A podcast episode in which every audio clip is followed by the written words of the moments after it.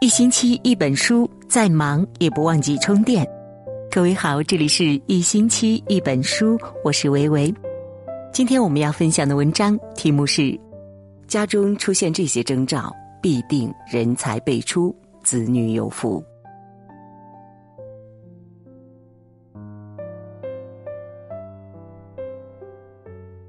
世人皆愿家运亨通，因为家运往往决定了一个人的前途和命运。正如古语所云：“家运兴旺年年好，家运败落事事衰。”然而家败皆有因，家兴也有缘。任何兴旺发达的家庭，大都有良好的家训和家风，往往和睦、孝顺、行善。所以，想要家庭兴旺、子女有福，必定少不了这三点。第一，家有善人，福气自来。善，很多人认为是品格，其实是高明。想要家业兴旺，就必定少不了“善”这个字。正所谓“人存善念，天必佑之”。一个家庭里，若能人人有善心，事事行善行，那福气自不必说，一定会时时刻刻跟随。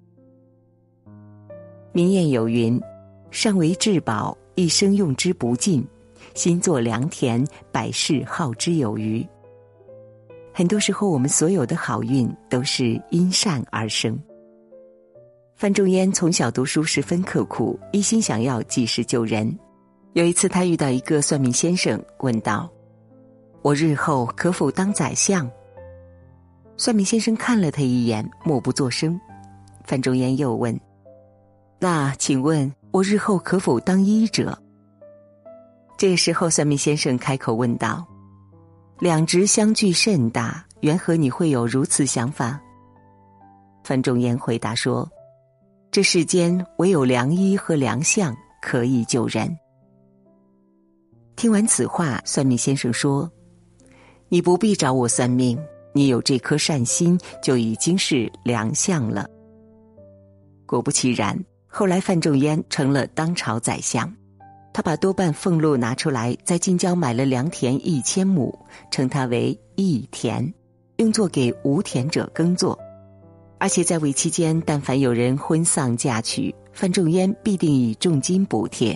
实现了他从小立下的利益众生的夙愿。因为深受父亲的影响，范仲淹四个儿子从小耳濡目染，长大之后也是个个善良正直，分别官至宰相、公卿和侍郎。而范家的后人也都贤达显贵，绵延不绝，善良的家风薪火相传至今。曾子说过这样的一句话。人而好善，福虽未至，祸其远矣。一心向善就是积德，为人行善就是积福。善良才是一个家庭最好的风水，所以想要好运不断，首先就需要拥有一颗善良的心。第二，家有孝子，家道兴旺。孝。乃万德之基，万福之始。每一个家庭的兴旺，永远是从孝顺父母开始的。林则徐就说过：“不孝父母，共神无益。”父母是每个人最大的福田，行孝道就是种福田、积福运。反之，如果家里出了不孝子，连父母都不能供养的话，那么这个家庭必定会走向衰败。到时候求再多的佛神都无用。还记得小的时候，常常听老人讲这样的一个寓言故事：从前有兄弟俩，他们和母亲在一起居住。这俩兄弟都各有妻儿，哥哥忠厚孝顺，弟弟却天性凉薄。有一天，村子里遭遇洪水，房屋尽毁，弟弟不管母亲死活，只顾着自己和妻儿逃命。哥哥却在危机时刻返回家中，背起老母亲往山上跑。刚到山顶，洪水就淹没了一切。正在哥哥为没能救下妻儿而痛苦内疚之时，忽然看见远处一个妇女拖着孩子飘在木桩上。等近了一看，才发现是自己的妻儿。第二天洪水退去，他四处打听弟弟一家的下落。后来才知道，原来弟弟一家人在逃命的路上，正巧被一棵倒下的大树压住，所以全淹死了在水里。人为什么要孝顺呢？因为孝顺孝顺，越孝才能越顺。行心路曾有言：“孝子亲则子孝，亲于人则重亲。”世间所有的事都讲究因果报应，现在不孝，日后的结果必定是不得善终。唯有那些一心对父母好的人，才能福来祸消。第三，家有德人，长盛不衰。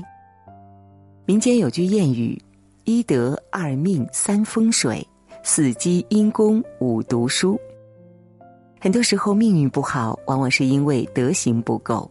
正所谓人有德行，必有福气。厚德之人心存正念，自然受人欢迎；而无德之人走哪儿都会受到别人的厌恶。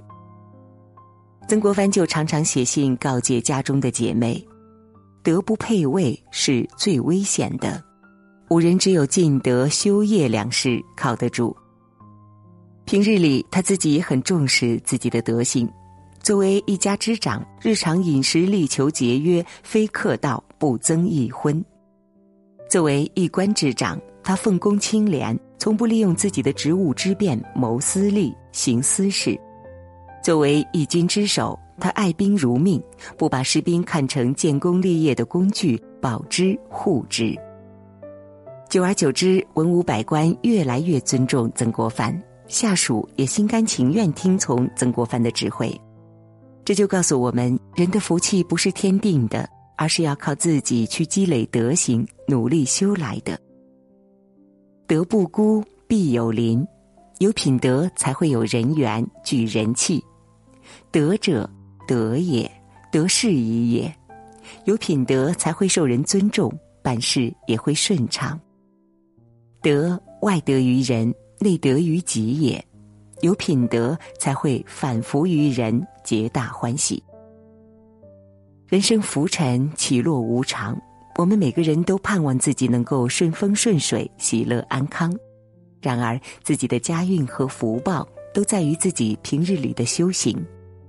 正如《易经》所云：“天行健，君子以自强不息；地势坤，君子以厚德载物。”只有那些乐善好施、尊亲尽孝、品德高尚之人，才是上天选中的厚福之人。一起共勉。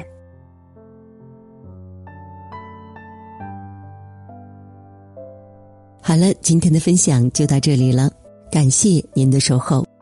如果您喜欢我们的文章，欢迎在文末给我们点个再看哦。